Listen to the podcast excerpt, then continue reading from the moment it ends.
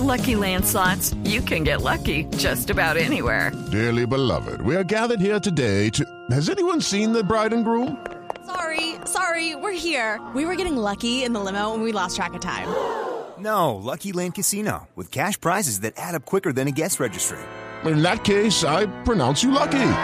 Play for free at LuckyLandSlots.com. Daily bonuses are waiting. No purchase necessary. Void where prohibited by law. 18 plus. Terms and conditions apply. See website for details. Acaban de conocer nuevas informaciones sobre el caso que implica al ex candidato presidencial Oscar Iván Zuluaga con el hacker Andrés Sepúlveda. Los pagos al hacker se hicieron mientras ya estaba detenido por parte del Centro Democrático hacia esta persona, hacia Andrés Sepúlveda. Se habla de por lo menos 200 millones de pesos. Los detalles con Carlos Alberto González.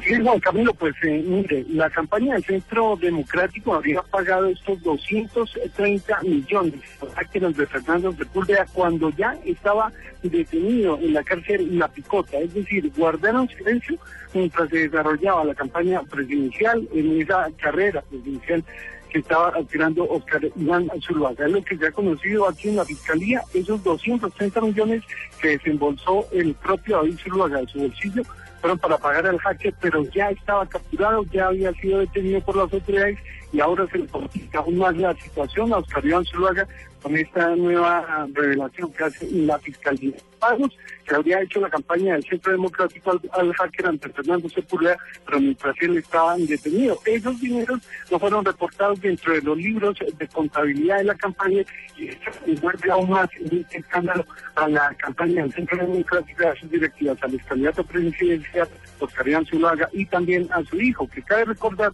Juan Camilo, fueron ya llamados a interrogatorio, tendrán que venir el próximo 28 29, disculpe, 29 de enero y 30 a rendir interrogatorios por todo este escándalo del hacker Andrés Fernando Sepúlveda, los líos y ahora aún más se le complica esta situación con estos libros. De contabilidad que no aparecen esta facturación y estos pagos hechos al hacker de Carlos Alberto González, 3 de la tarde, 39 minutos.